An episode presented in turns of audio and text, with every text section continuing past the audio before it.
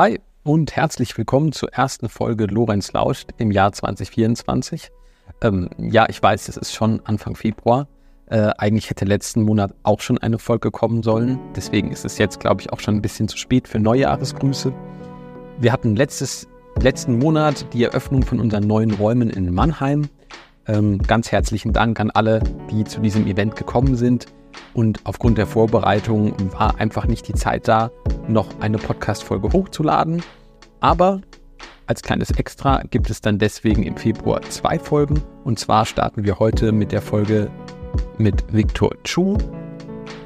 Herr Chu ist Therapeut und Familiensteller und hat ein sehr spannendes Buch mit dem Titel Vaterliebe geschrieben, wo es um die Liebe des Vaters zu seinem Kind geht. Und über dieses Thema habe ich mit ihm geredet und zwar reden wir darüber, was man machen kann, wenn man selber Vater ist und merkt, ich möchte noch mehr für die Verbindung mit meinem Kind tun.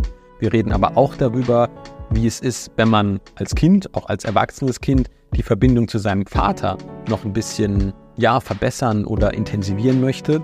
Reden dann auch über das Familienstellen und wie man da auch selber jemanden Gutes finden kann, wenn man das mal ausprobieren möchte. Und ja, nicht zuletzt teilt auch Herr Chu am Ende mit mir seine ganz persönliche Vision, was er sich vorstellt für junge Eltern in unserer Gesellschaft. Und ja, es ist auch dieses Mal wieder ein sehr spannendes Gespräch geworden, auch ein sehr bewegendes für mich. Ähm, ich hoffe, das merkt man auch genauso beim Zuhören.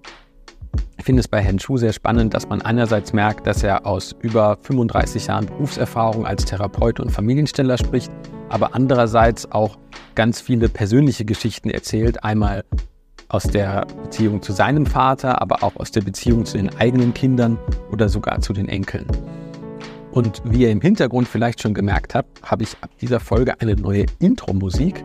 An dieser Stelle ganz lieben Dank an den lieben Max, ähm, der diese Musik komponiert hat und ähm, auch für mich reinschneidet in den Podcast. Ja, und damit bleibt mir nichts weiter zu sagen als viel Spaß bei der neuen Folge.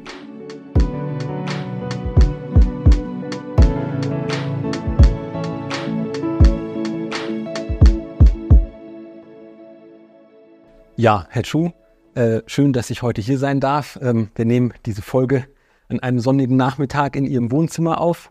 Ähm, vielen Dank nochmal. Ähm, für die Zuhörenden, die Sie jetzt noch nicht können, kennen, können Sie sich kurz in ein, zwei Minuten vorstellen? Ja, gerne. Also äh, ich bin Arzt und Diplompsychologe, arbeite psychotherapeutisch, äh, bin Gestalttherapeut, ähm, wobei ich auch ähm, andere Methoden mit verwende. Ähm, ich mache Einzeltherapien und ähm, gebe auch äh, Familienaufstellungsseminare, auch Tai Chi-Unterricht. Ähm, ein paar Bücher oder einige Bücher habe ich geschrieben über psychologische Themen. Genau, und speziell über eins davon wollen wir heute gerne reden, ähm, weil wir auch über das Thema reden wollen, das dem Buch zugrunde liegt. Und zwar ähm, reden wir heute über Vaterliebe. Können Sie kurz erklären, was Vaterliebe ist? Gleich zu Anfang die schwierigste Frage. Das Einfachste wäre zu sagen, das ist das äh, äh, Pendant zur Mutterliebe. Und Mutterliebe weiß man, also wenn man, wenn man fragt, was man, was Mutterliebe sei, also ja, also der, äh, Vaterliebe ist die Liebe eines Vaters für seine Kinder. Okay. Ja, ich habe gleich mal die Frage äh, vorangestellt, weil als ich mir das äh, Buch besorgt habe, Vaterliebe, habe ich mich tatsächlich erstmal gefragt, ähm, Vaterliebe, ist das die Liebe des Vaters zu seinen Kindern mhm. oder auch die Liebe des Kindes zum Vater? Ähm, mhm. Und im Nachhinein, ich habe mir dann gedacht, ach, eigentlich ist es vielleicht gar nicht so wichtig. Äh, es ist ja beides ein sehr schönes Phänomen und habe dann eben auch, als ich mich mit dem Buch näher auseinandergesetzt habe, äh, gemerkt, dass sie eben damit auch vor allem die Liebe des Vaters zu seinen Kindern gemeint haben. Aber ich denke, das bedingt sich ja wahrscheinlich auch gegenseitig. Ne? Diese gegenseitige Liebe bei Eltern und Kindern äh, beruht ja auch oft vom beim einem auf das andere. Ähm, nein, das ist schon durchaus etwas anderes. Ja. Also die Liebe des Vaters zu, zu seinen Kindern und umgekehrt die Liebe der Kinder für die Eltern äh, oder für den Vater, das ist was äh, total anderes. Die ergänzen sich natürlich idealerweise, aber man muss das unterscheiden. Die Unterscheidung betrifft, also geht in die Richtung, dass ähm, die Liebe des Kindes für seine Eltern etwas ganz Naturhaftes ist. Ähm, etwas Automatisches ist, was das Kind empfindet für seine, für seine engsten Bezugspersonen. Das kann sich natürlich ändern während des, äh, während des Aufwachsens oder auch während des äh, Erwachsenwerdens. Aber das ist etwas sehr, sehr Grundlegendes. Äh, während die Liebe eines, vor allem eines Vaters für seine Kinder nichts Selbstverständliches ist. Man nimmt normalerweise an, dass also dass die Mutterliebe etwas Naturgegebenes ist, was in den meisten Fällen zutrifft. Aber äh, wenn die Mutter selber keine Mutterliebe äh, empfangen hat, dann könnte es sein, dass sie Schwierigkeiten hat, Schwierigkeiten bekommt, äh, ihre Kinder zu lieben oder nahe werden zu lassen. Und äh, beim Vater ist es noch schärfer, dieses, diese Unterscheidung, weil ähm, eine Mutter trägt ihre Kinder in sich, also da ist von Anfang an eine sehr große körperliche Symbiose, die auch psychisch ähm, sich auswirkt, seelisch auswirkt. Also die Verbundenheit eigentlich, eine, die natürliche Verbundenheit, mit einem Kind. Äh, eine, ein, eine Mutter muss ja zumindest äh, das Kind äh, austragen, also gebären und der, die Geburt ist eine außerordentlich schmerzliche und, und existenzielle äh, Erfahrung für, für jede Frau. Ähm, und durch diesen natürlichen biologischen Prozess ist eine Mutter immer enger an, an ihre Kinder verbunden, egal in positiver oder in negativer Weise. Aber ein Vater zeugt das Kind, indem er mit der Mutter schläft. Und dann hat er die nächste Zeit, also wenn es zur Befruchtung kommt, hat er eigentlich keine körperlichen, keine körperlichen, keine körperliche Verbindung mehr zu dem Kind. Es sei denn über die Mutter und vielleicht später während der äh, Schwangerschaft ähm, kann er den Bauch spüren, also durch den Bauch der Mutter. Aber der Vater, Vaterschaft ist immer vermittelt, ist nie so direkt wie zwischen Mutter und Kind, sondern ist immer, muss immer vermittelt werden über die Mutter. Und durch diese Indirektheit ähm, ist die Vaterschaft etwas sehr viel Brüchigeres, sehr viel äh, Fragwürdigeres, also vom Vater her. Also ist das wirklich mein Kind oder ist, stammt, der, stammt es von jemand anders? Ja? Also fragwürdigeres als für die Mutter. Für die Mutter gibt es keine Entrinnen aus der Mutterschaft. Für den Vater, wenn er nicht will, kann er schon entweder verleugnen, ähm, dass er der, der leibliche Vater ist, oder der kann verduften. Ja? Hm, auch wenn er meinetwegen vom Gesetz her dann verdonnert wird, ähm, für das Kind finanziell aufzukommen, äh, kann es sein, dass er das Kind nicht mal in Augenschein nimmt, sein ganzes Leben lang. Hm. Das heißt, nochmal zurück zu Ihrer Frage, was ist denn Vaterliebe? Ähm, ich stieß auf diese, auf dieses Wort, ähm, weil es einerseits parallel zu der Mutterliebe ist, aber die Mutterliebe ist etwas, was man, also jeder versteht, was Mutterliebe ist, ja. Aber wenn man sagt Vaterliebe, ach, das, äh, ja, das gibt es natürlich auch, aber es ist nicht so selbstverständlich. Und ähm,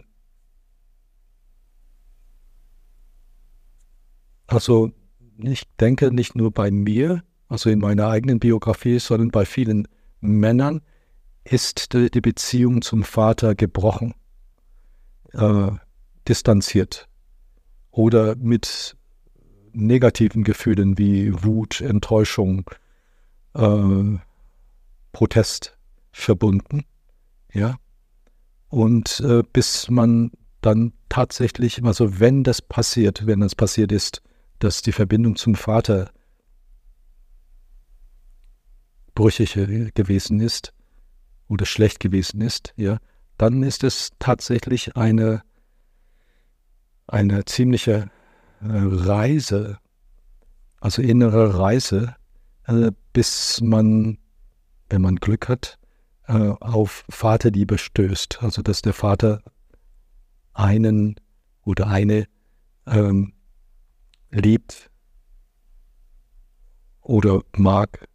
Ja, also Mutterliebe ist für die meisten Menschen etwas Selbstverständlicheres als Vaterliebe. Und ähm, das Buch habe ich dann geschrieben, weil ich sehr lange gebraucht habe, um eine innere Verbindung zu meinem Vater zu finden. Und ähm, als es mir tatsächlich geglückt war in einer Familienaufstellung, wo ich gespürt habe, dass der Stellvertreter meines Vaters mich wirklich liebte und Geborgenheit gab, äh, da habe ich es endlich mal innerlich gespürt. Und das war schon gut 20 Jahre nach seinem Tod. Ja. Ich erzähle Ihnen äh, noch eine Anekdote von mir. Sehr gern. Ja, mein, mein Vater war ein sehr erfolgreicher äh, Gastwirt. Er hat viele China-Restaurants äh, zu seiner Zeit äh, gegründet und ähm, geführt. Und insofern war er eigentlich sehr weit weg von uns. Also wir lebten äh, mit unserer Mutter zusammen. Unsere Eltern waren ähm, getrennt, äh, nicht geschieden, aber getrennt. Unser Vater besuchte uns einmal oder zweimal im, in der Woche und ähm, brachte uns sehr viel Essen, versorgte uns auch finanziell sehr gut. Ähm, aber unser Kontakt, mein persönlicher Kontakt mit ihm war, sagen wir, äh, eher oberflächlich. Ähm, und ähm, ich wusste, er schätzte mich. Äh, ich wusste, er hatte große Hoffnung in mich gesetzt und so weiter. Also für meine Laufbahn. Mm, aber es war immer eine Distanz zwischen uns. Und ähm, circa 20 Jahre nach seinem Tod ähm, haben meine Frau und ich ein China-Restaurant in einem kleinen Kaff in der Pfalz äh, besucht. Und äh, ich kam mit dem, äh, mit dem Koch und mit dem Restaurantbesitzer in, ins Gespräch und ich erwähnte meinen Namen und äh, meinen, meinen äh, Familiennamen und dass mein Vater eben auch China-Restaurants betrieb und dieser äh, Gastwirt sagte, nein, sind Sie, sind Sie nicht der, und dann nannte er meinen chinesischen Namen. Ja, ich war ganz überrascht. Mein Vater war schon über 20 Jahre tot. Und dann fragte ich, äh, wieso, wieso kennen Sie denn meinen Namen? Ja, dann, natürlich könnte, könnte Ihnen der, der Name meines Vaters bekannt sein, aber mein Name Und dann hat er gesagt, mein Vater hätte immer mit großem Stolz über mich erzählt. Das ist ja auch beeindruckend, wenn man das dann nach so vielen Jahren dann hört von jemandem, den man gar nicht kennt. Also das also hört ja, also ganz so indirekt und ganz zufällig. Das heißt, mein Vater hatte mich tatsächlich geliebt, aber ohne dass ich es spüren oder so eindeutig spüren konnte. Das war also sehr indirekt. Ja, also ich erinnere mich an seinen ähm, etwas scheuen Blick, wenn er mich äh, ansah. Ich war ziemlich viel größer als er. Ja, aber es ist so, so ein scheuer Blick und ich würde sagen, dass diese Scheu von seiner Seite sehr kennzeichnend war für seine Beziehung zu mir. Ja, also er hat mich weitgehend meine Mutter überlassen. Meine Mutter hat mich auch sozusagen äh, an sich gezogen. Ähm, und mein Vater ziemlich früh schon ausgeschlossen aus diesem Vater-Mutter-Kind-Dreieck, ähm, so dass er mich sozusagen immer aus der Entfernung, aus der Distanz wahrnehmen oder kontaktieren konnte. Ne? ja, also äh, ich bin sehr froh, dass ich, dass ich ähm, vorstoßen konnte zu der Liebe meines Vaters für mich, ja, weil das hat natürlich sehr viel mit meinem eigenen Werdegang äh, zu tun. Also ich war als Kind sehr unsicher. Ja, mein Vater war viel weg und ich hatte sonst eben kein männliches Vorbild. Ja. Und ähm, kein männliches Vorbild. Ähm, vorwiegend mit Frauen oder mit meinen Schwestern aufgewachsen. Meine, äh, wir waren damals geflohen äh, von dem kommunistischen Regime in China. Und insofern war meine Mutter heutzutage, würde ich sagen, schon traumatisiert. Und in diesem Zustand hat sie uns sozusagen sehr eng an sich gebunden und sich auch abgeschottet von ihrer Umwelt. Ne? Und mein Vater war das Gegenteil. Er hat äh, er, er, war ein, ein, ein, Weltbürger, ja, also er, er, kam, er kam nach, nach Europa, er kam nach Deutschland und äh, hat Rader gebrochen und war, es war für ihn überhaupt kein Problem. Also in einer neuen Umgebung äh, sich zurechtzufinden und seinen Weg zu machen. Und äh, ich war dann eher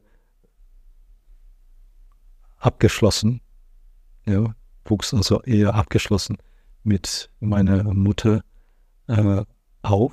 Und das kann man alles in meinen Büchern über meinen Vater und meine Mutter nachlesen.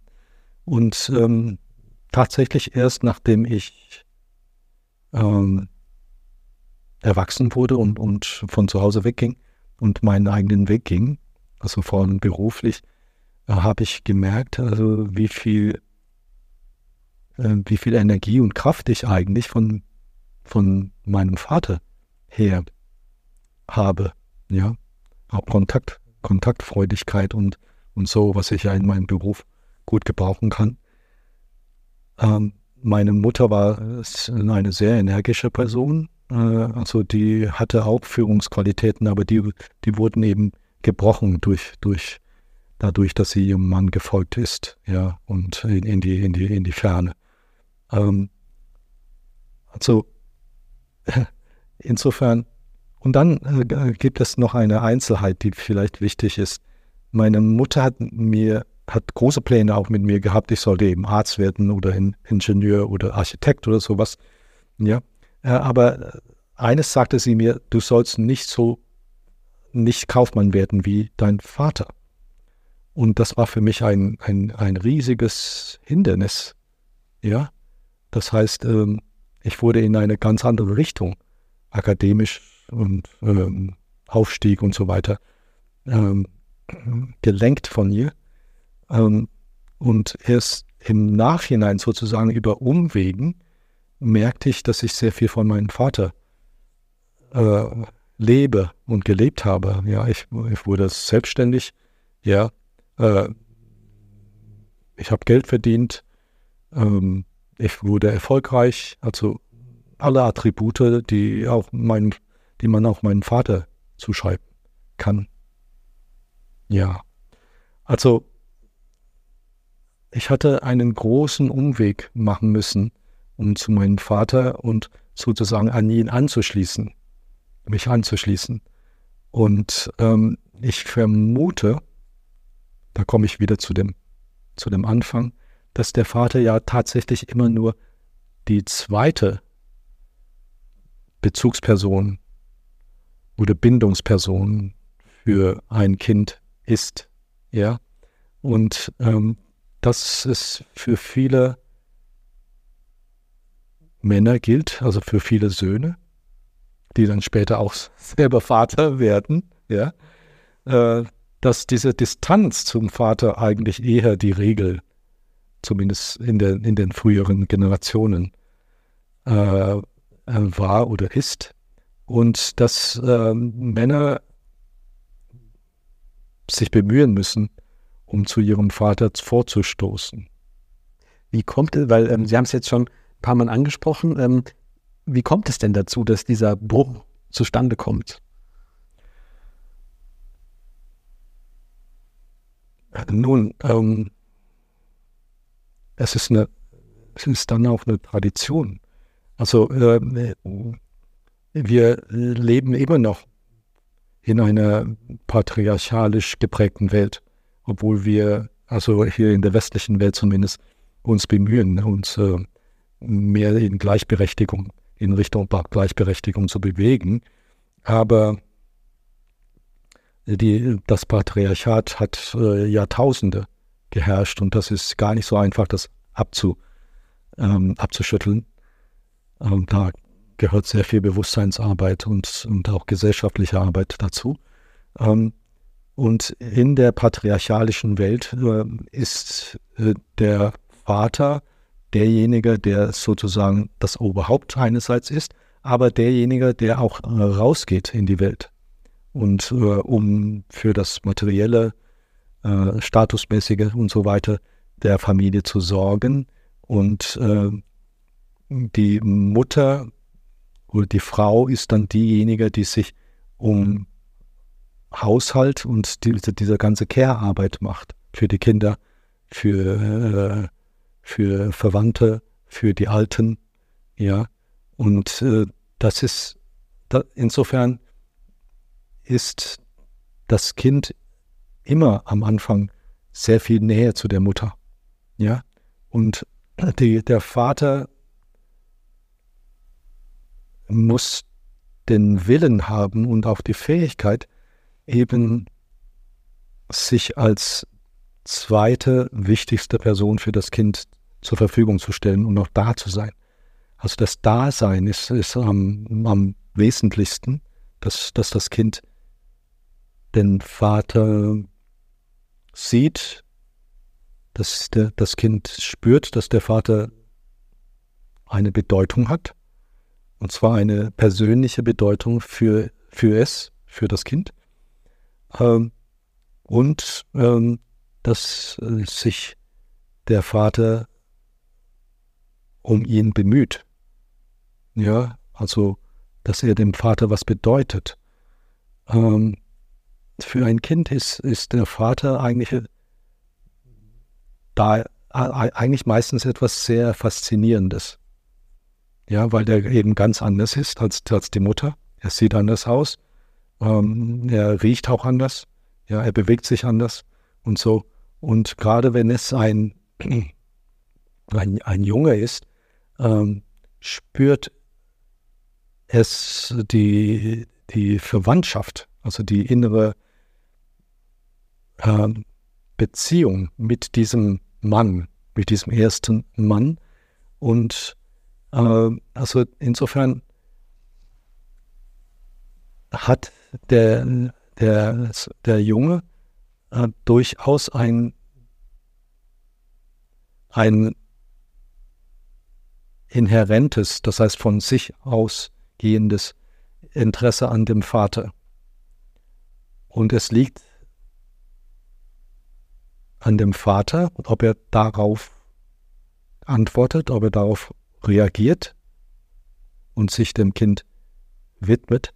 Und es liegt natürlich auch an der Mutter, zweitens, ja, ob sie das erlaubt, weil das Kind erstmal in Anführungszeichen ihres ist, ja, sie hat äh, es zur Welt gebracht, sie, äh, sie nährt es, ja, stillt es, äh, und das ist ja auch ganz wichtig, diese erste Bindung.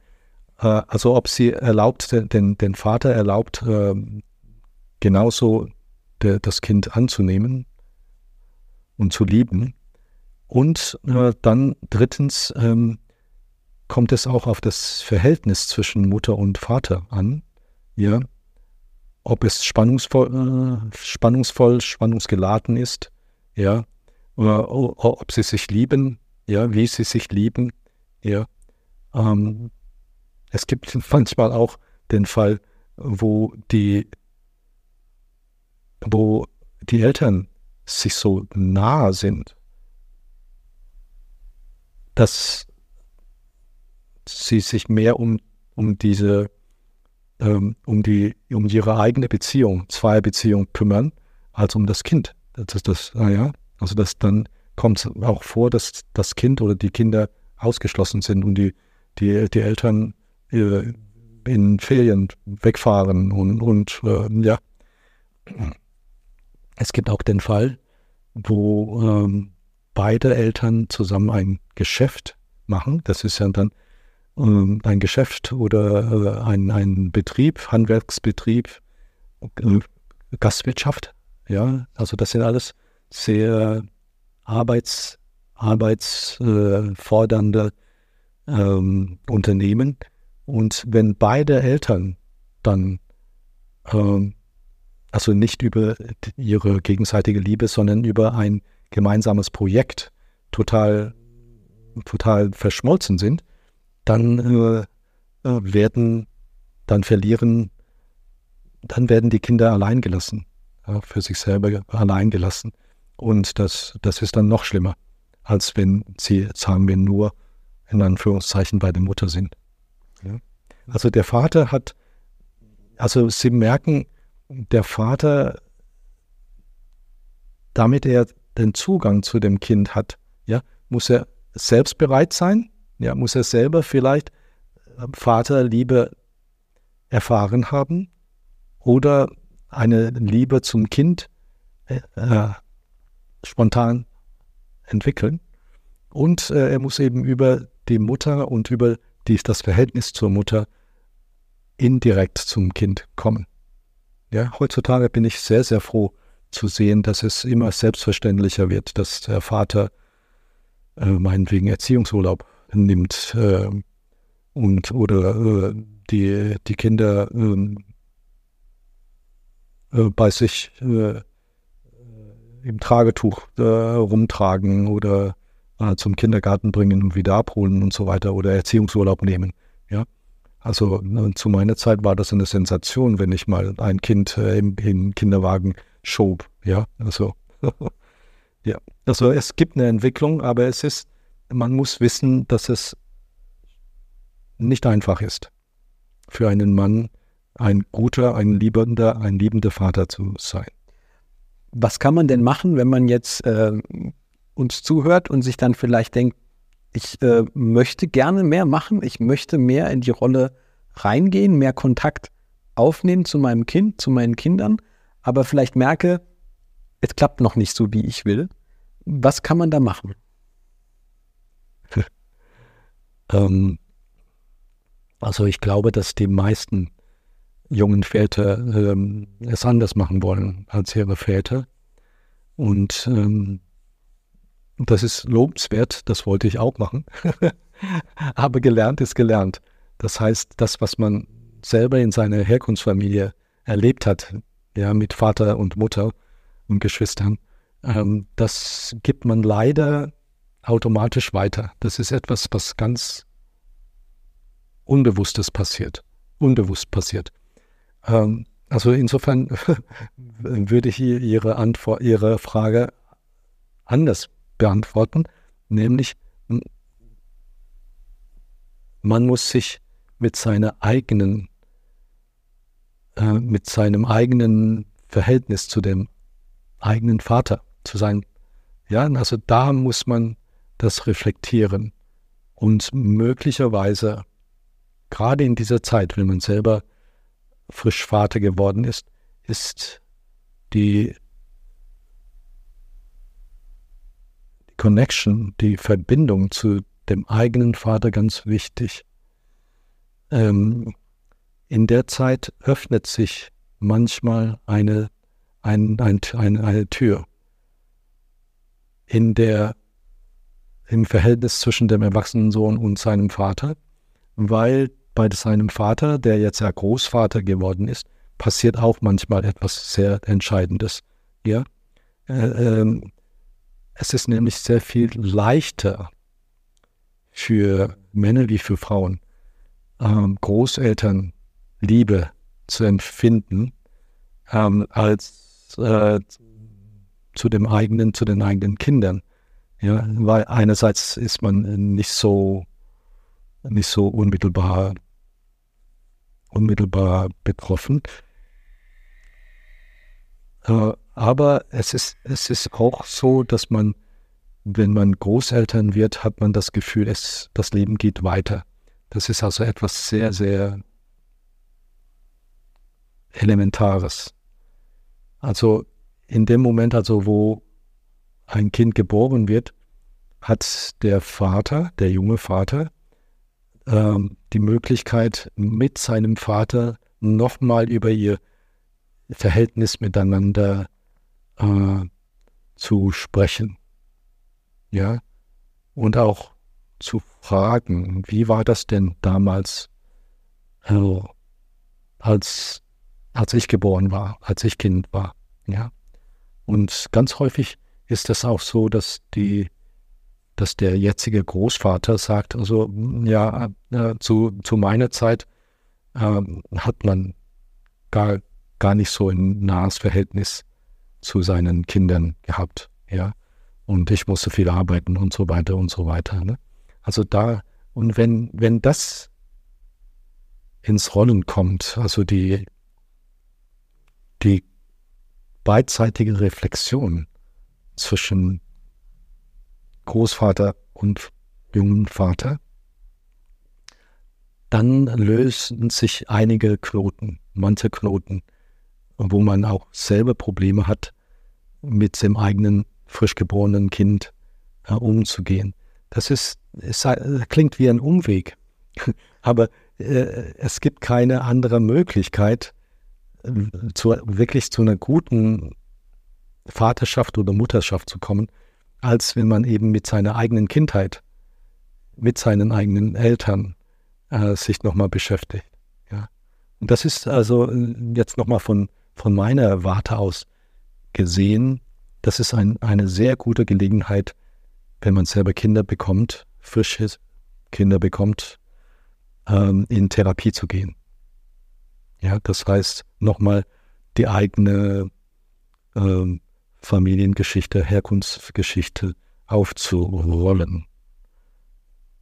In, also durch meine Arbeit mit Familien und mit Familienaufstellungen habe ich gemerkt, dass manche Traditionen, sei es gute oder sei es schlechte Traditionen, über mehrere Generationen hindurchgereicht äh, äh, werden.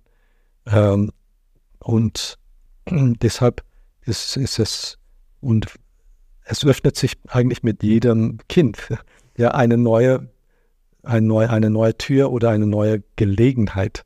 Ja, also etwas, was stocken geblieben ist oder was schlecht gelaufen ist, ähm, nochmal äh, zu aufzulösen, nochmal wieder in Gang zu bringen. Ja, sehr spannend oder aber auch sehr, ich sag mal, hoffnungsvoll oder auch so kann man ja auch so einen Aufruf draus machen, so dass wenn man dann merkt, okay, das Kind ist jetzt gerade da, dass man dann sagt, hey, okay, jetzt geht ein Fenster auf, ja. wo ich nochmal die Beziehung zu meinen Eltern oder auch speziell zu meinem eigenen Vater reflektieren kann. Sie hatten jetzt gerade schon auch das Familienstellen angesprochen. Können Sie das nochmal erklären, was Sie da machen bei dieser Arbeit? Mhm, gerne. Ähm,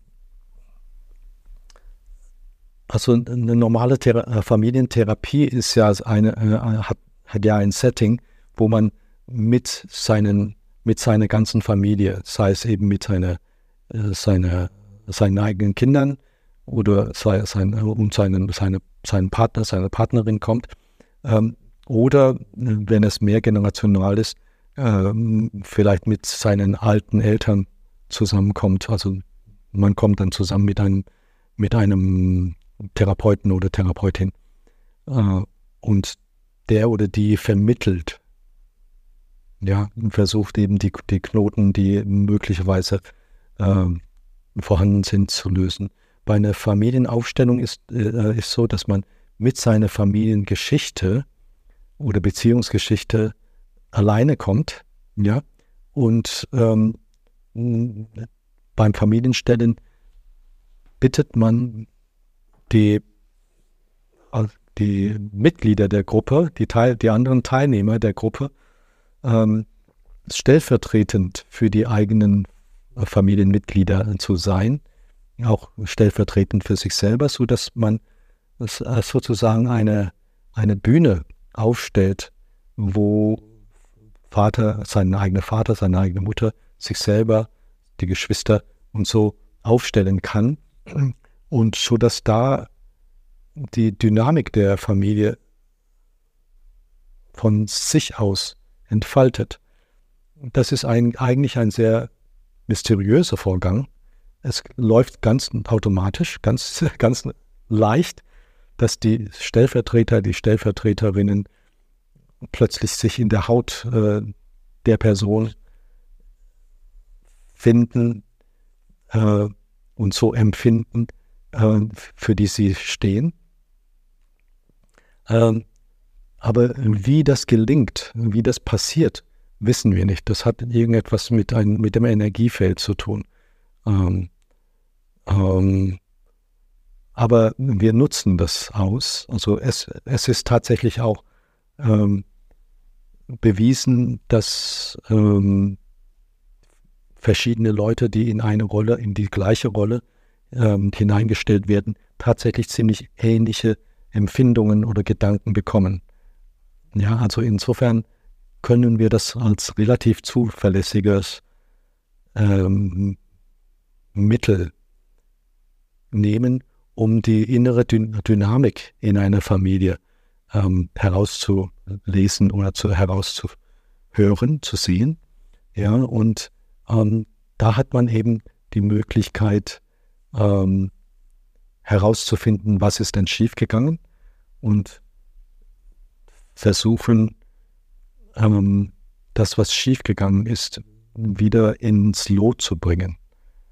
So dass, äh, wenn es gelingt, dann verändert sich tatsächlich die, die Atmosphäre in der Familie von selbst, ja, von innen heraus, weil alle kommen in Ruhe und die, die Beziehungen untereinander, die können sich dann sehr viel leichter ähm, lösen und weiterentwickeln. Ja? Also das ist eine, eine sehr gute Methode, um meinetwegen Familiengeheimnisse ähm, ihnen auf die Spur zu kommen äh, oder etwas, was so in der Familientradition stockt. Und ähm, das war immer so und das war immer so, ja, dass man dann schaut, weshalb war das denn immer so, ja. Und dann kann man dann schauen, ja, vielleicht geht es auch anders, ja. Also ich kombiniere gerne die Familienaufstellung mit Einzelarbeit, also dass ich meine Einzelklienten auch in der Familienaufstellung schicke ja, um den größeren Zusammenhang zu sehen und auch den im größeren Zusammenhang äh, nach einer Lösung zu finden. Und äh, bei manchen Menschen klappt es tatsächlich in leichteren Fällen, dass da ähm, dass die weitere Entwicklung ähm, leichter wird. Bei anderen ist es ganz gut, das zusammen mit einer Aufstell mit, mit Einzeltherapien zu verbinden.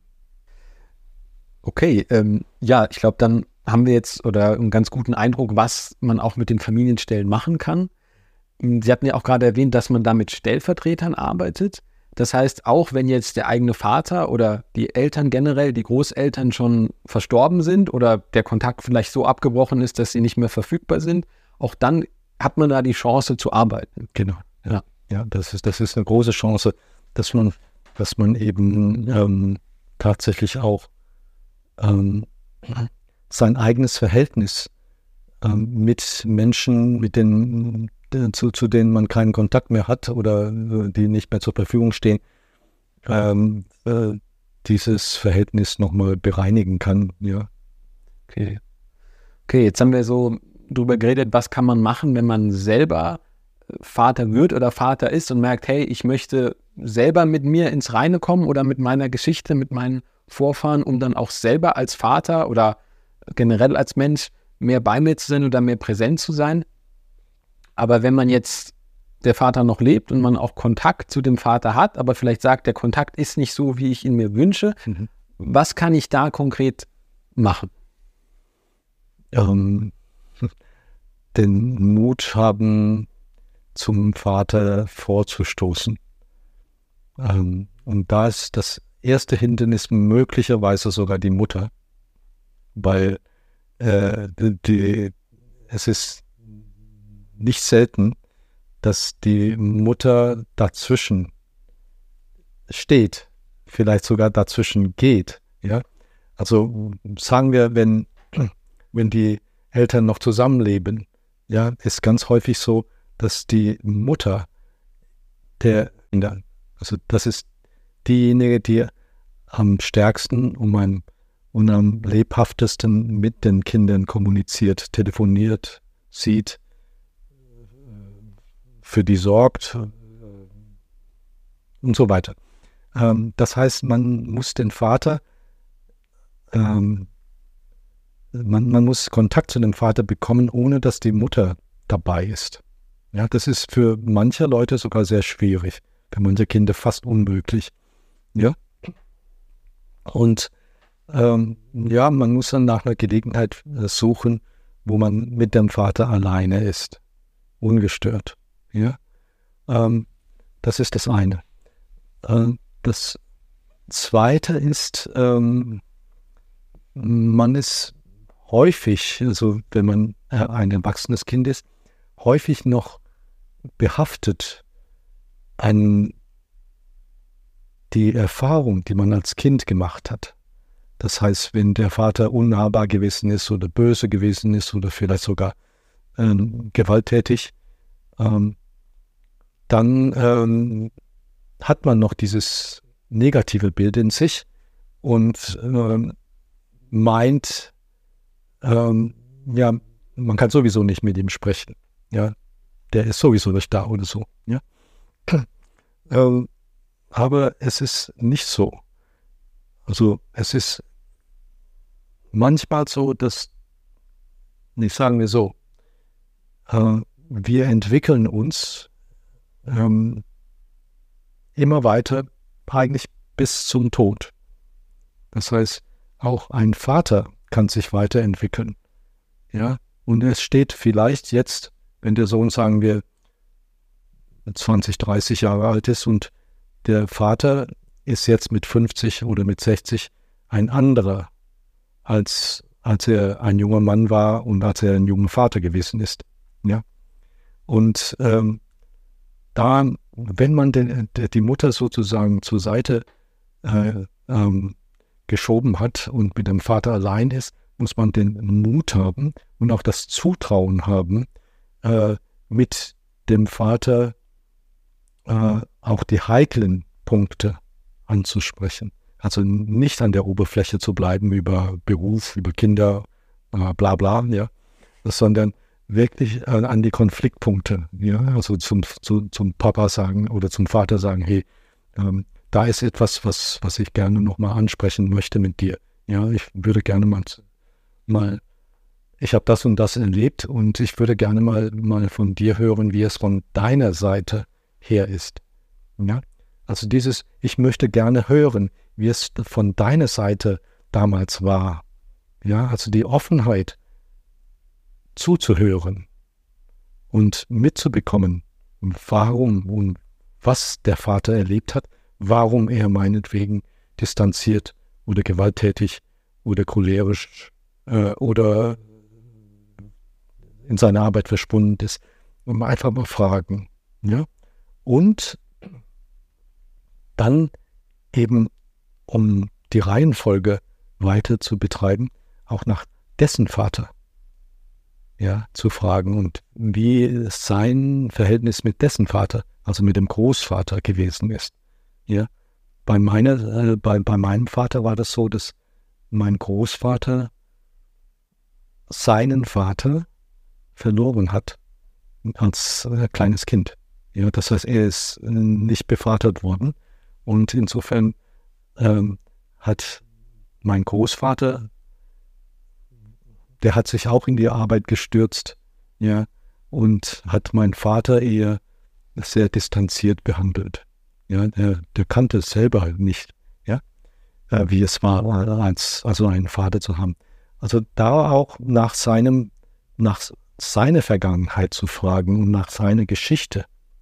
Es ist nämlich meistens so, dass wir von der Geschichte unserer Mutter äh, sehr viel mehr Bescheid wissen, sehr viel mehr Details wissen, als äh, über die Geschichte unseres Vaters. Ja, also da sollte man sich mal dafür interessieren und auch danach fragen. Auch meinetwegen über das Verhältnis zwischen den Eltern, wie das gewesen ist. Ja, ob es mal schwierig war, hm, schwer, schwierige Phasen war, wo man selber klein war oder wie die Eltern zusammengekommen sind. Ähm, als man dann gezeugt worden ist. Ja? Also ähm, ich habe das erlebt bei meinem Vater, ähm, dass er, ich habe ihn, als ich, das, da war ich schon in meinen 40ern und selber eben Vater, äh, da habe ich äh, ihn gebeten, ein Wochenende mit mir zu verbringen. Ja. Und ähm, und, und mit mir zusammen wegzufahren. Ähm, als ich ihn fragte, das war ganz typisch, wir standen in der Küche, als ich ihn fragte, ja, da drehte er sich zu meiner Mutter, die auch in, im, in, im Raum war, und fragte, kommst du mit? ja, und zum Glück, zum Glück hat unsere hat meine Mutter gesagt, nee, mach dir mal selber. Sehr gut. Ja, fahr dir mal selber. Ähm, okay, gut, wir, wir fanden ein Datum. Ja, und dann hat er kurz davor abgesagt, hätte, hätte zu tun. Ja. Und ich war dann auch ein bisschen wankelmütig geworden, habe ich auch gedacht, oh, es könnte schwierig werden. Ich erzählte das dann meinem, meinem besten Freund, und der hat eben auch Probleme mit seinem Vater. Und er hat gesagt, Viktor, äh, bestehe darauf. Ja. Und dann bin ich nochmal zu meinem Vater gegangen und habe gesagt, ja, also lass uns mal eine, einen anderen Termin finden. Und wir fanden tatsächlich einen Termin. Äh, wir sind dann nicht ein ganzes Wochenende, sondern eigentlich nur eine Übernachtung ja, gefahren. Und dann war das so, wir sind damals äh, nach Baden-Baden gefahren, weil es eben, ja, man, man konnte sich da äh, äh, in den, in, man konnte da in die, in die Bäder gehen und es sich gut, gut er, ergehen lassen. Äh, er war ja schon älter. Und ähm, wir kamen an und es war ein regnerischer Abend und äh, wir sind dann in eine Pizzeria gegangen und da waren wir die einzigen Gäste. Und als wir zusammensaßen, äh, hat er mich ein bisschen ängstlich angeguckt und hat gefragt, was willst du denn von mir? Ja. Und ich habe tatsächlich die Ängstlichkeit, die Unsicherheit bei ihm gespürt. Und dann habe ich, habe ich nicht sofort angesteuert, äh, unser Verhältnis angesteuert, sondern habe ich ge ge gesagt, habe ich gesagt, ähm, ja, ich weiß so wenig von deiner Geschichte und von deiner Familie. Erzähl mir mal davon. Ja? Und das hat den, den Knoten äh, gelöst und der fing wirklich an, über seine Eltern, seine Geschwister, äh, über seine, seinen Werdegang zu erzählen und hat, hat mit, also hat auf den Servietten die Namen aufgeschrieben und, und alles Mögliche. Ja. Und wir haben also wirklich sehr, sehr lange also da gesessen. Wir sind sehr lange da gesessen. Und auch am nächsten Tag haben wir Frühstück und, und äh, Mittagessen damit verbracht, dass er mir erzählt hat. Ja. Und das war ganz, ganz, ganz wunderbar. Also ich habe, als ich nach Hause kam, habe ich das alles aufgeschrieben und auf meinen jüngeren Geschwistern zur Verfügung gestellt. Ja, das war für mich wirklich ein, ein, ja, ein, eine Sternstunde. Ja, also wo ich mit ihm alleine war. Und das habe ich vielleicht äh, zwei, dreimal nochmal erlebt. Zum Schluss, als er starb. Also kurz bevor er starb. Wo ich allein mit ihm war und wir konnten austauschen. Ja. Ja, also insofern würde es sich lohnen, also den Versuch zu machen, dem, mit dem Vater ins Gespräch zu kommen und auch die schwierigen ähm, Punkte anzusprechen, vielleicht ein bisschen vorsichtiger, aber mit dem Ziel, dass man versteht, weshalb der Vater so und so gewesen ist und weshalb er das und jenes getan hat oder nicht getan hat. Also vielleicht ohne Vorwürfe zu machen, sondern Richtig. nur, ja. Genau, ja, ja, genau. Ja. Ähm, das ist nämlich etwas, was ähm, ganz, ganz häufig bei Vätern, aber auch bei Müttern ist, dass man ein schlechtes Gewissen gegenüber seinen erwachsen gewordenen Kindern hat. Ja, alles, was man versäumt hat, was man falsch gemacht hat. Ähm, man fühlt sich ja eigentlich immer verantwortlich, ja, äh, als Elternteil. Und ähm, man hat immer ein schlechtes Gewissen. Deshalb vermeidet man eben auch gerne solche äh, direkten Gespräche, ja. Und es obliegt durchaus äh, den Kindern ähm, etwas anzusprechen. Aber wie Sie sagen, ohne Vorwürfe. Ja, vielleicht kann man sagen, wie es einem gegangen ist, aber nicht zu sagen, mir ist schlecht gegangen, weil du das und jenes getan hast oder nicht getan hast, ne? sondern man ist ja erwachsen. Das heißt, ähm, wir können versuchen, auf Augenhöhe die gemeinsame Geschichte zu verstehen. Ja. Und wenn man die, die, das Ganze, und das ist auch ein bisschen wie Familienstellen, so dass man den ganzen Kontext sieht. Also nicht nur die persönliche Beziehung zum Vater, sondern wie das entstanden ist, wodurch das entstanden ist. Ja, wo, wie, was, wie, das, wie war das denn mit der Mutter? Wie war das denn, als ich selber geboren war? Ja, die Situation war anders vielleicht als bei meinen Geschwistern. Ja, was hat der Vater erlebt vorher? Ja, und so weiter. Ja, also versuchen, ähm, eine gemeinsame Geschichte zu finden. Und auf, und wenn man die Gemeinsamkeit gefunden hat, dann kann man für sich schauen, wie geht es denn mit mir weiter?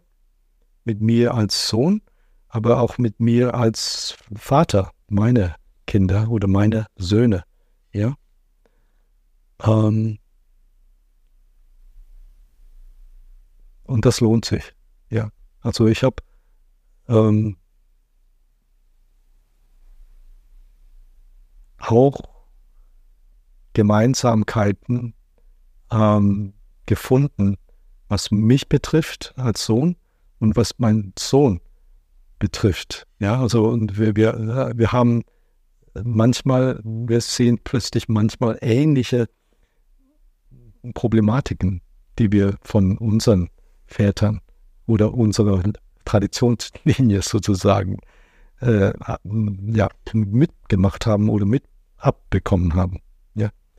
Das ist schon sehr spannend. Ja, das glaube ich. Ja. Also es ist, es ist tatsächlich, wenn man, ich nenne das äh, eine, eine, man ist eine Zwischenstation, also es ist eine Zwischengeneration, ja. Wenn man selber Kind seines Vaters ist und wenn man selber Vater seines, äh, seiner Kinder ist, ja. Also das ist eine sehr lohnenswerte, ein sehr lohnenswerter Hin und Her, ja, zwischen der Geschichte und zwischen dem, was wir weitergeben oder weitergegeben haben. Ja? Also ich bin, mein, mein, unser Sohn ist jetzt auch schon längst erwachsen, aber ähm, ähm, wir gucken uns durchaus die manchmal die gleichen Themen an. Ja. Ja, vielen Dank auch, dass Sie da nochmal auch so auf, auf Ihre ähm, persönliche Familiengeschichte eingegangen sind. Ich weiß gar nicht, ob wir es zu Anfang schon gesagt hatten, aber Sie sind ja selber vierfacher Vater ja. und zweifacher Großvater. Ja. Genau, ja. Also Sie haben nicht nur durch Ihre Arbeit äh, auch da die Erfahrung ja, mit Familienstellen oder der Therapie, sondern auch ganz persönlich, wie Sie jetzt ja auch sehr schön geschildert haben, ja, durch, durch Ihr eigenes Leben dann eben wissen, wie ist das, wenn man Kinder hat oder dann äh, Vater ist und dann gleichzeitig aber auch noch der eigene Vater lebt und man dann in dieser Zwischenstation ist. Ja. Ja. Ich habe das dann jetzt auch so verstanden, dass gerade diese Phase halt auch einfach ein, ein, großes Erkenntnispotenzial für einen selber hat, weil man eben in dieser Doppelrolle ist. Genau. Und ähm, genau, Sie haben auch, äh, das finde ich sehr schön beschrieben, wie man dann auch an den eigenen Vater rankommen kann. Ich fasse es nochmal so kurz zusammen auf so ein paar Begriffe. Also, Sie haben erstmal gesagt, mutig sein ja. und die Initiative ergreifen dann gegebenenfalls auch hartnäckig bleiben, falls der erste Termin nicht klappt. Ähm, dann auch wirklich fragen, ohne zu überfordern. Also einfach zu fragen, wie war das denn aus deiner Sicht? Mhm. Ähm, genau, und dann möglichst, auch wenn es vielleicht erstmal schwerfällt, die Vorwürfe zurückzuhalten und sich auf Augenhöhe begegnen und wie Sie es auch sehr schön gesagt haben, eigentlich gemeinsam dann mit dem Vater die Geschichte, gemeinsame Familiengeschichte angucken, um dann eben so auch so ein ja, was Verbindendes zu haben oder das, was Sie jetzt auch dann mit Ihrem Sohn beschreiben, ja, Sie gucken sich eigentlich die gleichen Themen an und merken dann, hey, wir sind irgendwie aus einem Holz geschnitzt und lass uns doch zusammenarbeiten. Ja, so habe ich das auch ja, verstanden. Das haben Sie sehr gut zusammengefasst. Ja, danke schön. ähm, ich habe jetzt noch äh, eine Frage, beziehungsweise noch zwei Fragen. Die letzte Frage, da frage ich immer meine Gäste nach ihren eigenen Wünschen und nach ihrer eigenen Vision. Das kommt zum Schluss. Ähm, davor habe ich noch ein letztes Thema. Ähm, das ist ein, eigentlich ein sehr aktuelles Thema oder auch, ähm, wie es denn ist, wenn man jetzt eine Familienkonstellation hat, die anders ist als das klassische Vater, Mutter, Kind. Also in unserer Gesellschaft passiert ja gerade sehr viel und es gibt sehr viele andere Familienmodelle. Es gibt zwei Väter, ähm, zwei Mütter bei homosexuellen Paaren. Es gibt aber auch die Möglichkeit, dass beide Menschen sagen, ah, wir sehen uns zwischen den Kategorien Mann, Frau und damit auch Vater, Mutter oder ganz außerhalb davon.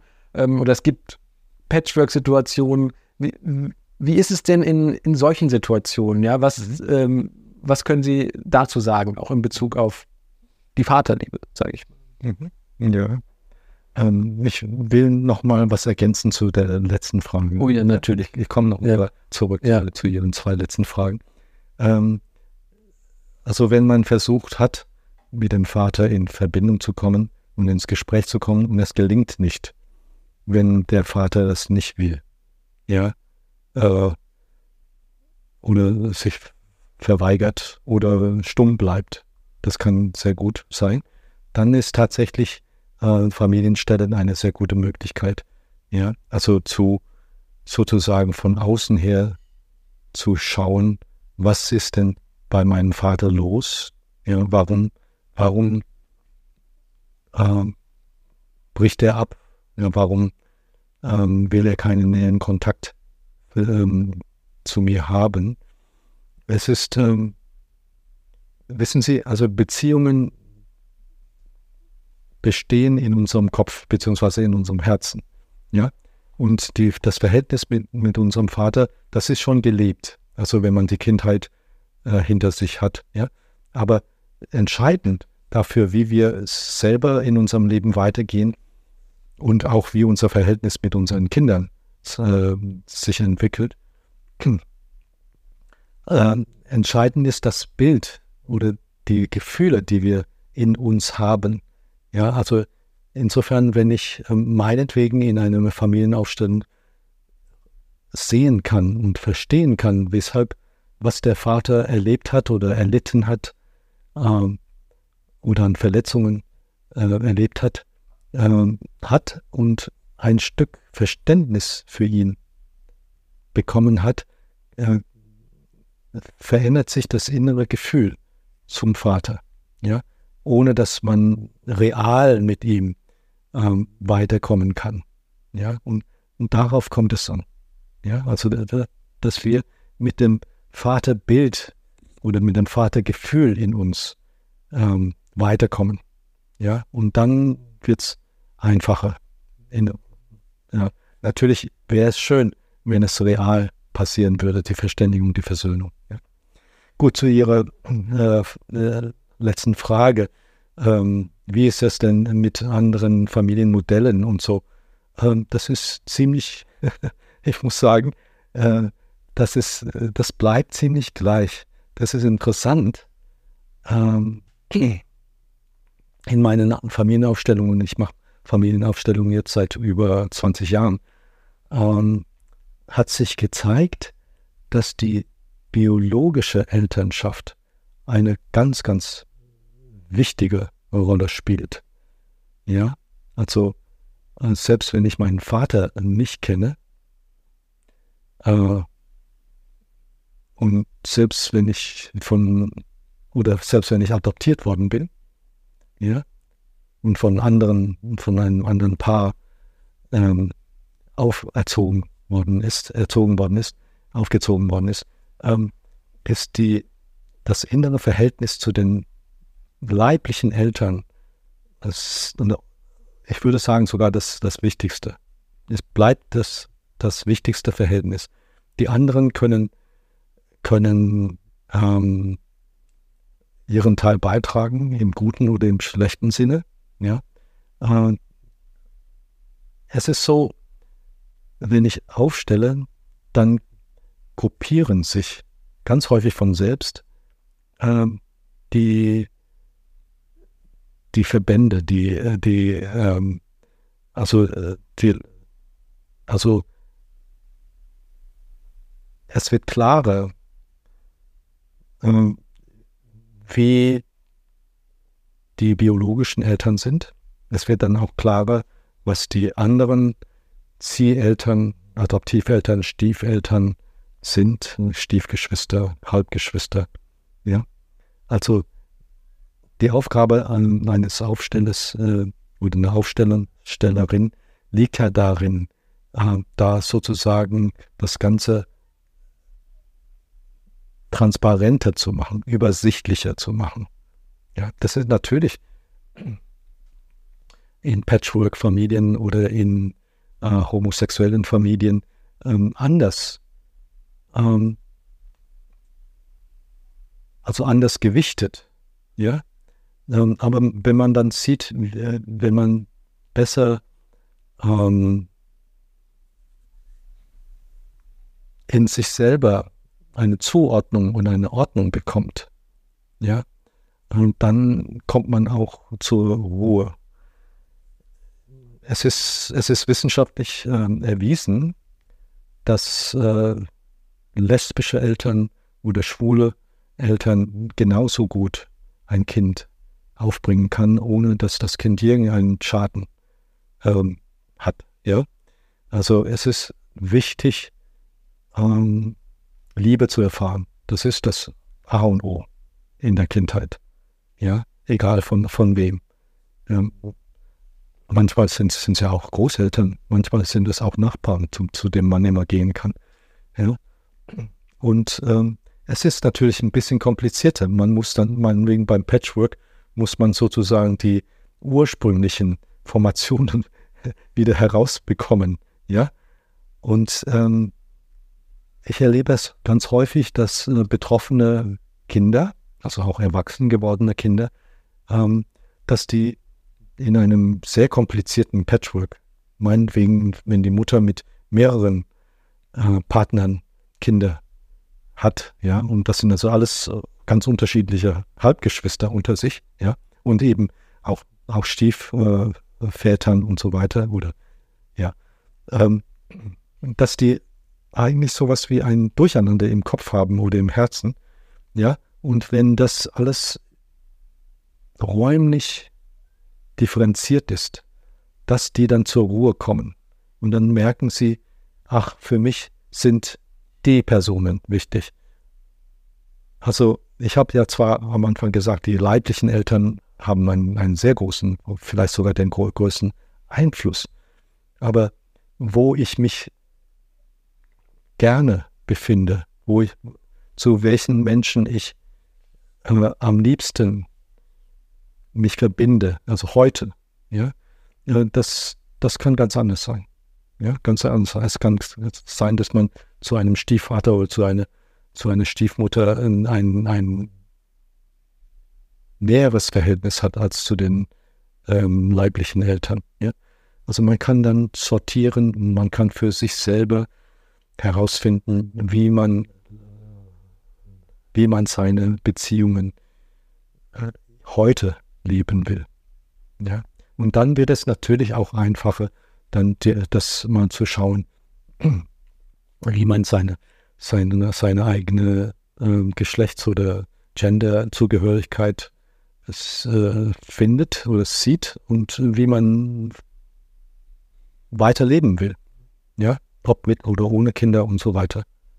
Es ist ja auch spannend, weil ähm, in Deutschland ist die Gesetzeslage ja so, dass man seit 2018 gibt es, glaube ich, dieses äh, Stammzellenregistergesetz, wo man dann ähm, ab einem gewissen Alter auch einen Anspruch darauf hat, wenn man eben ein Mensch ist, der auf die Welt gekommen ist und es wurde dabei eine Stammzellenspende äh, eingesetzt, dass man dann das Recht hat, auch zu erfahren, wer ähm, die, der Stammzellenspender oder die Stammzellenspenderin war. Ja. Und ich erinnere mich noch, als dieses Gesetz verabschiedet wurde, war es auch nicht ganz unumstritten, weil dann manche dann auch irgendwie, weil dann auch die Frage war, wie ist es jetzt rückwirkend, ja, mit, mit äh, Fällen, wo dann jemand Stammzellen gespendet hat und das vielleicht anonym bleiben wollte. Aber ich finde es halt auch also spannend, weil es dann auch äh, zeigt, diesen, diesen, diesen Drang, dann doch irgendwie auch mit den leiblichen Eltern zumindest irgendwie Kontakt aufnehmen zu können, wenn man es will. Auch wenn es so ist, wie Sie gerade gesagt haben, dass man vielleicht die Liebe auch ganz wunderbar bei jemand anderem hat erfahren können. Ja, ja also auf jeden Fall. Also für das Kind ist es ganz wichtig, ja, von wem stammt denn meine, meine Haarfarbe oder meine Augen, ja, oder wie, oder wie ich mich fühle. Also das ist ja alles äh, auch genetisch beziehungsweise epigenetisch angelegt. Ja, also da, das ist eigentlich ein, ich würde sagen, das ist ein Grundrecht jedes Menschen zu erfahren, wer, wer die Eltern sind. Äh, umgekehrterweise äh, macht das auch die macht es auch deutlich die Verantwortung, die man hat, wenn man seine Samen oder seine Eier spendet. Ja, dass man dadurch tatsächlich ähm, ein besonderes Verhältnis zu einem Kind gründet. Ja. Ähm, und wenn, wenn man weiß, oh, meine Identität, also wenn, wenn man heute weiß, also wenn meine Identität äh, ähm,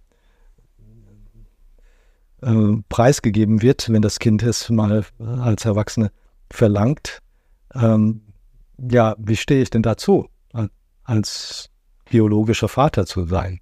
Ja, und ähm, gut, ich werde nicht mehr belangt finanziell oder so, aber das, äh, wie, wie, wie geht es mir denn, wenn ich diesem Kind dass er mein Kind ist, ja, äh, ihm gegenübersteht, stehe, ja. Also es ist ja, es, es ist, man gründet, das ist ja das, das Interessante einfach bei der, bei Vaterschaft und Mutterschaft, man gründet ein Verhältnis, das nicht rückgängig zu machen ist. Ja, das ist, also daran liegt wahrscheinlich auch diese besondere Bedeutung jetzt der Vaterliebe oder der Mutterliebe. Und ähm, ja, ich denke auch gerade dieses Thema jetzt, worüber wir jetzt, das wir jetzt auch noch angeschnitten haben, eben mit der Stammzellenspende, ich glaube, da könnte man auch noch mal eine eigene Folge drüber machen, weil da auch so viel ähm, auch ethische, politische, psychologische, biologische äh, Faktoren eine Rolle spielen. Ähm, aber ich finde, Sie haben uns jetzt da auch einen guten Überblick drüber gegeben, ja, was das auch heißt oder heißen kann für die Kind-Eltern-Beziehung. Und ähm, bevor wir jetzt wirklich zum Schluss kommen, habe ich äh, mich gerade noch gefragt, weil wir jetzt so viel über das Familienstellen äh, gesprochen haben. Und wenn jetzt jemand, der sich das anhört, sagt, ja Mensch, das will ich auch mal ausprobieren, ähm, worauf ist denn zu achten, wenn ich da jemand Gutes finden will, ähm, der das anbietet? Oder anders gefragt, gibt es auch Risiken, wenn man das Familienstellen macht? Oh ja, durchaus. Ähm, ich mache das ähm, ausschließlich aus thera therapeutischen Gründen. Das heißt, äh, ich ähm, mache das nicht ähm, aus Neugierde oder, oder so etwas. Also es muss schon ein, ein essentielles Problem bei dem, bei den Teilnehmern, bei dem Teilnehmer sein, äh, der sowas machen will. Und bei dem Anbieter von Familienstellen, da würde ich mich sehr auf Empfehlungen äh, achten auch auf die Erfahrung, ja. Wobei Erfahrung ist, es gibt auch erfahrene Familiensteller, Aufsteller, Aufstellerinnen, die in meinen Augen doch etwas mysteriös arbeiten. Ich würde darauf, sehr darauf achten, ob die Person selber Kinder hat. Hm? Also selber äh, Vater oder Mutter ist. Ja. Also weil es um Familie geht. Ja. Und ich habe schon erlebt, sehr bekannte Familienaufsteller, Bücher und alles Mögliche, die selber keine Kinder haben. Das heißt, die kennen die Geschichte eigentlich nur aus eigener Erfahrung, halt auch von der Kindseite her. Ja? Und als Aufsteller äh, musst, du, musst du beide Seiten sehen können. Ja? Und äh, das wäre zum Beispiel etwas, was wichtig ist. Etwas, was ich dann auch, ähm, worauf ich achte, ist tatsächlich die, nicht nur die Familiengeschichte, äh, eine, eine Familie, sondern eben auch die politischen und sozialen Verhältnisse, die damals geherrscht haben, meinetwegen in den Kriegen oder sogar in der wilhelminischen Zeit, ja, um ein Verständnis zu haben, weshalb die Menschen von damals, also der der Großvater, die Großmutter, die, vielleicht sogar die Ureltern, Urgroßeltern, ähm, warum die so und so gehandelt haben. Ja, also das ist so der Augenmerk. Also ich, ich habe, ich richte mein Augenmerk sehr auf die, auf die gesamte gesellschaftliche Situation. Also nicht nur, sagen wir, familiendynamisch. Okay. Ja. Also das heißt, ähm, auf Empfehlungen achten schauen, dass wenn man zum Thema Kinderfamilie aufstellt, die ähm, Aufstellerinnen und Aufsteller auch selber äh, Kinder haben und genau auf Erfahrungen haben sie noch hingewiesen und auch sich wahrscheinlich auch gut informieren und auch vielleicht, Sie haben es jetzt selber auch gesagt, dass es zwar einige ähm, Menschen gibt, die aufstellen, aber auch durchaus einen gewissen Bekanntheitsgrad haben, aber sie dann die Methoden auch so ein bisschen mysteriös finden. Mhm. Ja, also auch nicht gleich auf jede Autorität vertrauen, kann man das so finden. Ja. ja, also man kann, was man machen kann, ähm, wenn man es ausprobieren möchte, äh, kann man ja sich anmelden als äh, äh, Teilnehmer, der nicht selber aufstellt. Wir nennen das beobachtende Teilnehmer oder teilnehmende Beobachter, egal. Ähm, einfach mal zu schauen und mitzubekommen, wie jemand aufstellt. Ja? Und mal zu, nachzuprüfen, ob man das Vertrauen hat, ja, und ob man in diese Richtung äh, aufstellen möchte, wie eben die, derjenige oder diejenige Aufsteller, wenn ähm, arbeitet. Okay, das ist doch, denke ich, ein guter Tipp oder auch ein gutes Handwerkszeug, um das schon mal so mitzuerleben, ohne aber selbst gleich auch sehr emotional verwickelt zu sein. Und es sich zu exponieren. Ja. Genau, ja, genau. Das ist nämlich ja, das kam mir auch noch in den Kopf, dass wenn man das macht, ist man ja auch in einer vulnerablen Stellung, ne? weil man sich so exponiert. Und dann ist es, glaube ich, ja, gut, wenn man da. Genau. Ja. Aber das gilt eigentlich für jede therapeutische Beziehung. Und so, ich würde, also auch wenn ich nach einem Einzeltherapeuten oder Therapeutin suchte, ähm, würde ich zu mehreren gehen und, und anzuprobieren, ja, auszuprobieren, wie fühlt sich denn bei, bei dieser oder jenen Person äh, an, ja, wo geht es mir, mir gut und wo habe ich das Gefühl, ah, da, das bringt mich weiter. Ja, also das ist bei Familienaufstellungen oder bei jeder Art von Therapie so ja. oder jeder Art von Beratung. Ja, also bei jedem Arztbesuch. Das man ja schon, ja. Ja, dafür haben Sie recht. Das ist, ja. äh, dass man da auch so ein bisschen auf sein eigenes Gefühl vertraut. Völlig. Ja, ja, ja, das ist auch nochmal ein spannender Punkt. Das ist gut, dass Sie den mit reingebracht haben. Ähm, ja, damit kommen wir jetzt dann auch ähm, wirklich zur letzten Frage. Ähm, ich nenne sie mal so die Visionsfrage. Was ist denn Ihre Vision für Väter, für Vaterleben? Also zunächst, dass es äh, eine dass es immer mehr gleichberechtigte Partnerschaften gibt. Und zwar äh, gerade in der Arbeitsteilung. Was Haushalt, Broterwerb, Kinderbetreuung angeht. Also da hoffe ich, hoffe ich, dass äh, Eltern diese Aufgaben fair und gleichberechtigt ähm, untereinander teilen. Ähm, ich habe die Hoffnung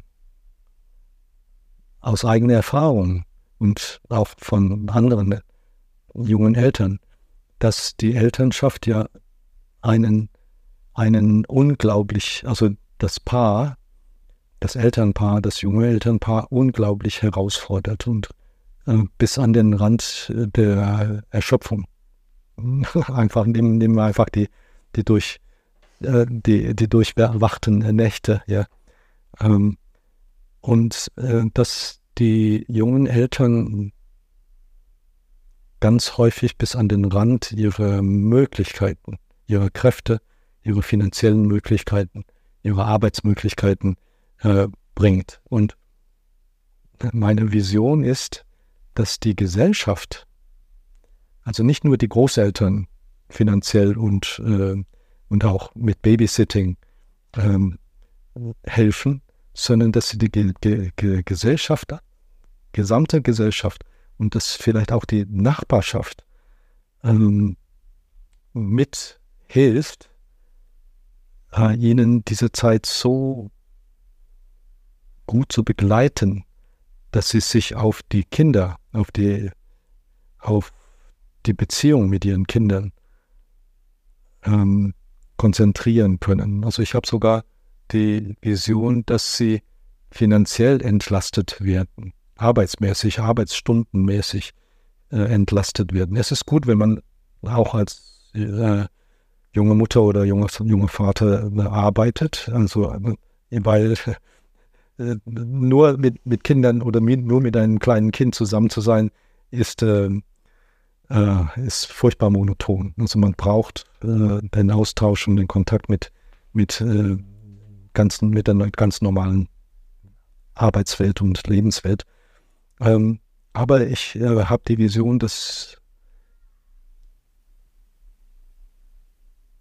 die, dass es, dass junge Eltern tatsächlich finanziell so gut be bezuschusst werden, ähm, dass sie in Ruhe äh, ihre, ihre Kinder großziehen können. Ja, sagen wir so die ersten zehn oder zwölf Jahre, und dass sie tatsächlich von ihrer Wohnsituation, von ihrer finanziellen Situation her, von ihrer von, von der Sicherheit ihrer, Arbeits, ihrer Arbeitsplätze her, dass sie da ähm, gut gehalten werden, gut geborgen sind von der Gesellschaft und dann, wenn die Kinder groß, größer werden, da können sie äh, wieder in den Arbeitsprozess einsteigen oder Häusle bauen oder sowas. Aber da braucht man kein Haus mehr. Äh, den meisten Bedarf an Wohnraum hat man, wenn man Kinder hat und vor allem, wenn man mehrere Kinder hat. Ja? Und da müssen sie eigentlich unterstützt werden ja? und, und äh, gesehen werden, was sie brauchen. Wohnungen, ja, preiswerte Wohnungen, ja, dass, dass die äh, keine oder wenig Steuern zahlen, dass sie äh, wirklich ein gutes Kindergeld bekommen, ja, und so weiter, ja. Und äh, aber auch, dass die Nachbarschaft, und das gilt für jeden von uns, dass die Nachbarschaft auch ähm, ein Stück die Fürsorge für junge Eltern übernimmt. Ja, also ich sehe hier gerade, wir sind hier neu äh, eingezogen in diesem Wohnblock, ja, wie zwei junge Elternpaare, äh, also wie, wie die Mütter schwanger werden. Und ähm, da überlege ich mir auch, wie können wir sie unterstützen? Ja, ob wir vielleicht ein, ein Babysitting-Angebot ähm, machen um, oder so. Also wir haben ein, ein junges Paar hier kennengelernt in einem anderen Blog und wir haben sie, wir haben uns gut befreundet. Äh, die Großeltern sind alle weg und äh, wir laden sie ein. Ja, und das, ist, das Kind spielt bei, bei uns im Garten und ähm, die Eltern haben ein bisschen Zeit ja, für sich und so. Und wenn sie, wenn die Kinder größer sind, vielleicht bieten wir ihnen mal Babysitting an. Ja. Schön. ja, das ist notwendig, ja. Das, ja. Also, das, also Elternschaft ist, ist, ist so ein Beitrag an die ganze Gesellschaft. Dann muss die Gesellschaft eben genauso umgekehrt den, äh, den jungen Eltern was geben, ja, das, damit sie das gut schaffen. Mhm. Weil sie der, der Aufzucht, ja, das Wort, aber wie die, wie die Eltern, wie die Kinder, also die Aufzucht der Kinder, ja, ist entscheidend für unsere Gesellschaft der Zukunft. Mhm. Ja. Ich lasse die Vision einfach mal so wirken. Vielen, vielen Dank für das Gespräch, Herr Chu. Hat mir sehr viel Spaß gemacht und ähm, ja, vielen Dank. Ja, sehr gerne. Ja, ich habe es auch gerne gemacht.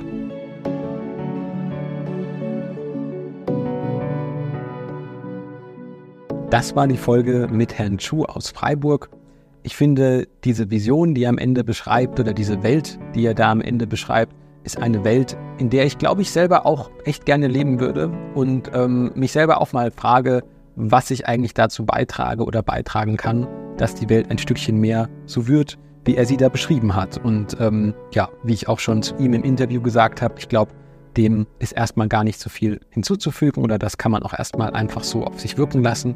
Ich hoffe, ihr hattet Spaß beim Zuhören und habt einiges für euch selber mitgenommen. Und wenn ihr jetzt nach dem Hören dieser Folge den Impuls haben solltet, euren Vater mal wieder zu kontaktieren oder anzurufen, dann macht's einfach. Ähm, ist immer besser, sowas gleich zu machen als später. Achtet dabei natürlich auch ein bisschen auf euch, ähm, je nachdem, wie das Verhältnis zu eurem Vater ist. Ist immer gut, sich Dinge zu trauen, aber gleichzeitig auch ein bisschen auf den Selbstschutz zu achten und ähm, genau, wenn ihr natürlich selber Vater seid und euch sagt, hey, ich möchte auch mit meinen Kindern gerne mal wieder in Kontakt treten und durch die Folge jetzt einen Puls bekommen habt, dann macht das auf jeden Fall auch. Und äh, möchte ganz zum Schluss euch einfach nochmal auch auf unser Angebot hinweisen. Unsere neue Website www.circleof.man ist jetzt online und ähm, wie im Intro schon angesprochen ist unsere neue Beratungsstelle in Mannheim auch ganz frisch eröffnet. Also wenn ihr euch über unser Angebot dort oder auch das Angebot in Heidelberg informieren möchtet, schaut doch gerne einfach mal vorbei. Und ja, zum Abschluss noch der obligatorische Disclaimer. Wie bei allen Gesundheitsthemen gilt auch hier im Podcast, die Aussagen, die getroffen wurden von den Beteiligten, dienen lediglich zu Informationszwecken und ersetzen nicht das qualifizierte Gespräch mit Ärztin oder Therapeut des Vertrauens. In diesem Sinne, macht's gut und bis zum nächsten Mal.